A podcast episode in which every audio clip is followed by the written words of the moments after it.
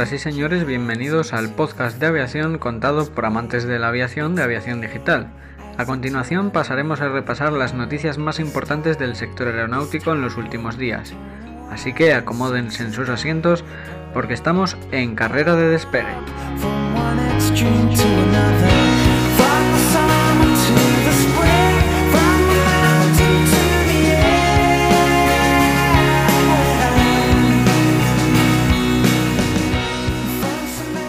Vamos con la primera noticia. La Unión Europea acuerda una nueva política de viajes de semáforo para turistas.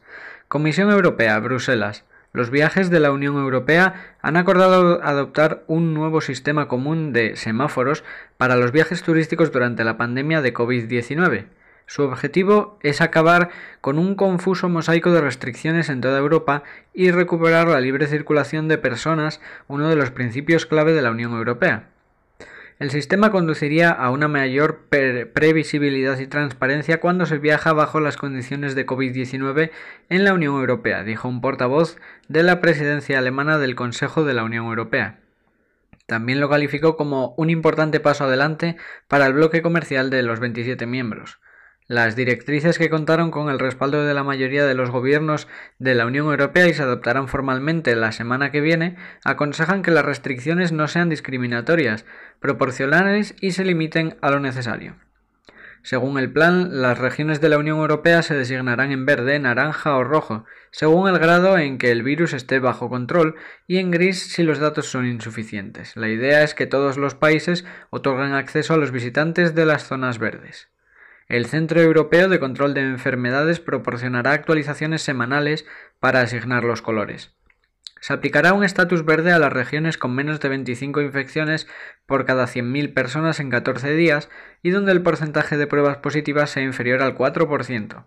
Según su evaluación actual, con los casos de COVID-19 aumentando en Europa, pocas áreas calificarían como verdes. Estos incluyen la mayor parte del este de Alemania, partes de los países nórdicos y bálticos, Chipre, ciertas regiones de Bulgaria, Grecia y una zona de Italia. El rojo significa tasas de infección de 50 o más y pruebas positivas del 4% o más, o tasas de infección de más de 150, incluso con una tasa baja de pruebas positivas. En la actualidad, el Eco Charlie Delta Charlie enumera a Irlanda con una tasa de incidencia acumulada de 14 días de 124 con dos casos de virus por cada 100.000 habitantes. Los países más afectados son la República Checa con 398, España con 307, los Países Bajos con 304,3, Bélgica 277,7 y Francia 260,2. La tasa en Gran Bretaña es del 218,2.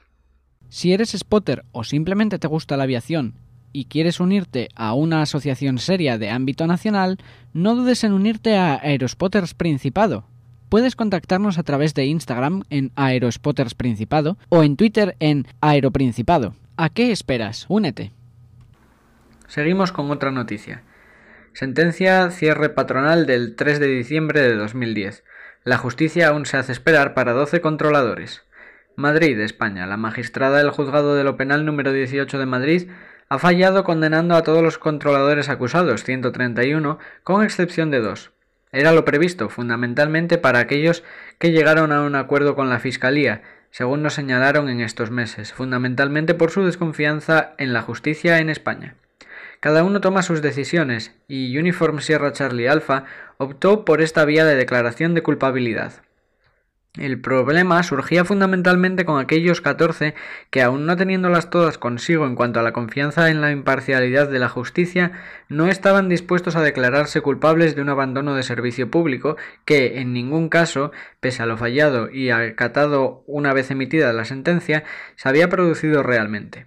Nos referimos a los controladores que no perteneciendo a USCA, que según la sentencia habría participado y organizaron el plan, no pertenecían a este sindicato, sino precisamente a Sierra Papa India Charlie Alpha, una organización de controladores absolutamente opuesta a las directrices del sindicato mayoritario, y en cuyo origen está precisamente el de oposición a USCA. La sentencia no distingue entre controladores de SPICA y USCA, lo que evidentemente a la hora de la condena supone una contradicción básica como para cuestionar el fallo. La sentencia señala directamente a la junta directiva de USCA, sin citar a Spica en ningún momento. algo muy indicativo de hasta dónde no ha llegado la misma. Análisis resumido de los fundamentos de derecho. La magistrada, doña Margarita Valcarce, de forma pormenorizada, exhaustiva y detallada, desarrolla en 138 páginas su fallo. Doña Margarita desestima la suspensión del juicio por ausencia de los acusados, falta de prácticas de pruebas, Aquí tenemos el oficio para las comunicaciones de RATE 0 a nivel de Eurocontrol y reducción de capacidades enviadas por España a Bruselas y que finalmente se citaba como testigo a Imon Brennan sobre el CFMU, en el que declara, en declara, perdón, que tres horas antes de las regulaciones Eurocontrol ya sabía lo que iba a suceder. Más noticias. Estreno de los vuelos regulares comerciales de Emiratos en el espacio aéreo de Israel. La nueva ruta dispuesta llega en el marco de los acuerdos de Abraham suscritos entre el país árabe y el israelí bajo la mediación de Estados Unidos. El vuelo de Etihad Airways, fletado desde la ciudad italiana de Milán a Abu Dhabi, capital de los Emiratos Árabes Unidos, fue el primero de la nación del Golfo en recibir permiso para volar sobre Israel y Jordania, lo que acortó significativamente el tiempo de viaje en una hora y media hito aeronáutico que llega tras haberse suscrito los acuerdos de Abraham entre emiratíes e israelíes bajo el auspicio de Estados Unidos, por los que se establecen relaciones diplomáticas estables entre ambos estados de Oriente Medio. Israel y Jordania rubricaron un acuerdo el jueves pasado para abrir más rutas entre ambos países y acortar los tiempos de vuelo entre los estados del Golfo, Asia y Europa y Norteamérica. El espacio aéreo israelí ahora será utilizado por una multitud de países árabes, incluidos Irak, Qatar y Arabia Saudí, como parte de un nuevo entendimiento de aviación entre Jerusalén y Amán. El inspector de vuelo avisó al piloto respecto a la entrada del avión emiratí en el espacio aéreo judío. Capitán, estamos emocionados, honrados y felices de tenerlo en Israel.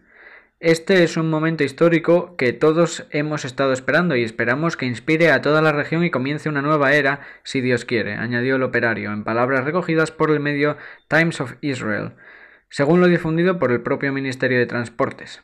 El piloto emiratí respondió Inshallah, que quiere decir ojalá en español, gracias, el honor es nuestro. Emiratos Árabes Unidos e Israel normalizaron perdón, sus relaciones en agosto como parte de un acuerdo negociado por Estados Unidos, conocido como los Acuerdos de Abraham y firmado el mes pasado en la Casa Blanca junto con Bahrein. Un pacto histórico destinado a pacificar la región de Oriente Medio y que aspira a abrirse a más naciones árabes, para que se reconozca plenamente al Estado israelí y se pueda poner fin a históricas disputas regionales como la del conflicto entre israelíes y palestinos.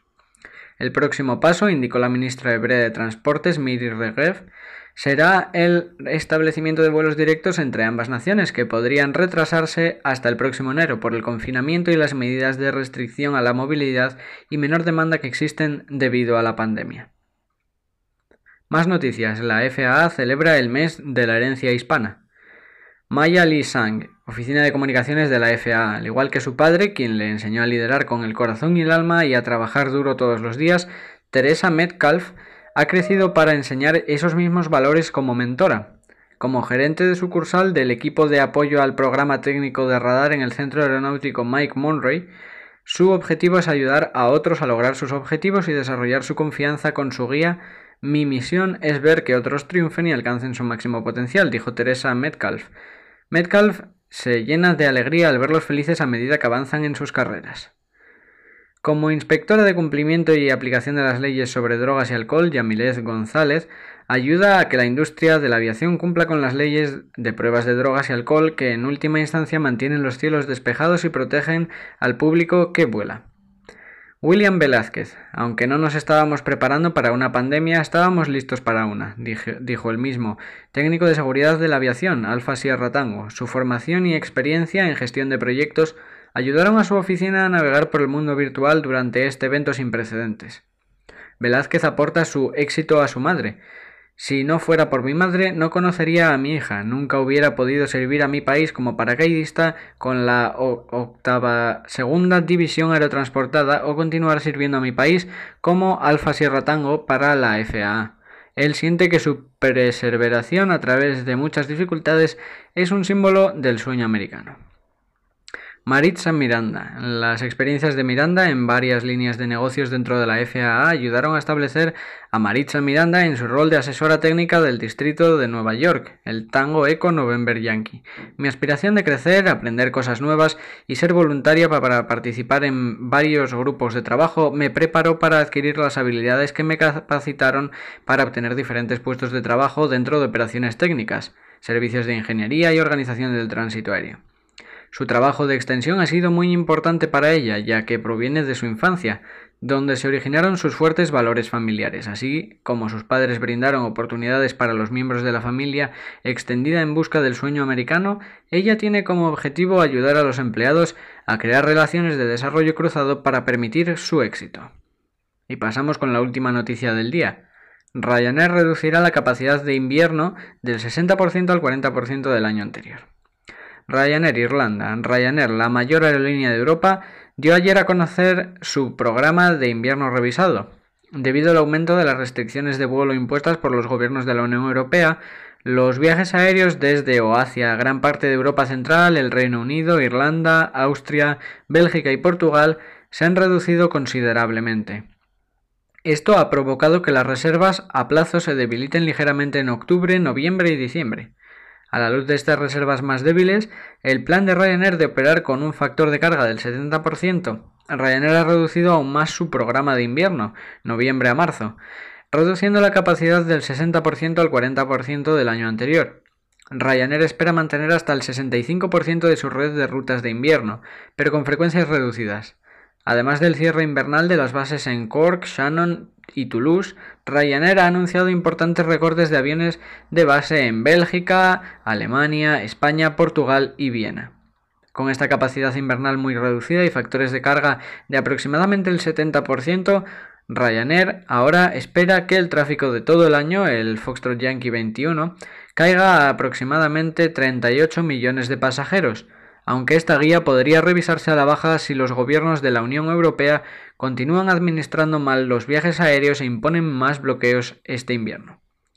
Mientras tanto, la Junta Directiva de Ryanair insta a todos los gobiernos de la Unión Europea a que adopten de forma inmediata y completa el sistema de semáforos de la Comisión de la Unión Europea del que hablábamos antes, que permite que los viajes aéreos seguros entre los Estados de la Unión Europea a nivel regional continúen sin restricciones de viaje defectuosas para esos países y regiones de Europa, que pueden demostrar que sus tasas de casos de COVID son inferiores a 50 por cada 100.000 habitantes.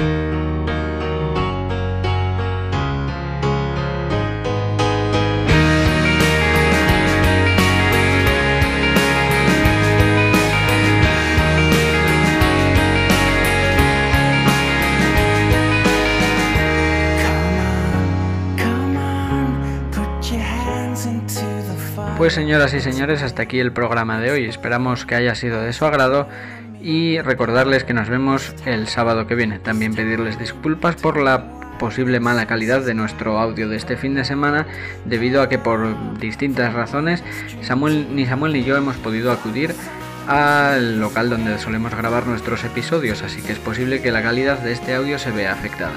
Gracias por su atención y buenos vuelos. Se despide Darío Iglesias.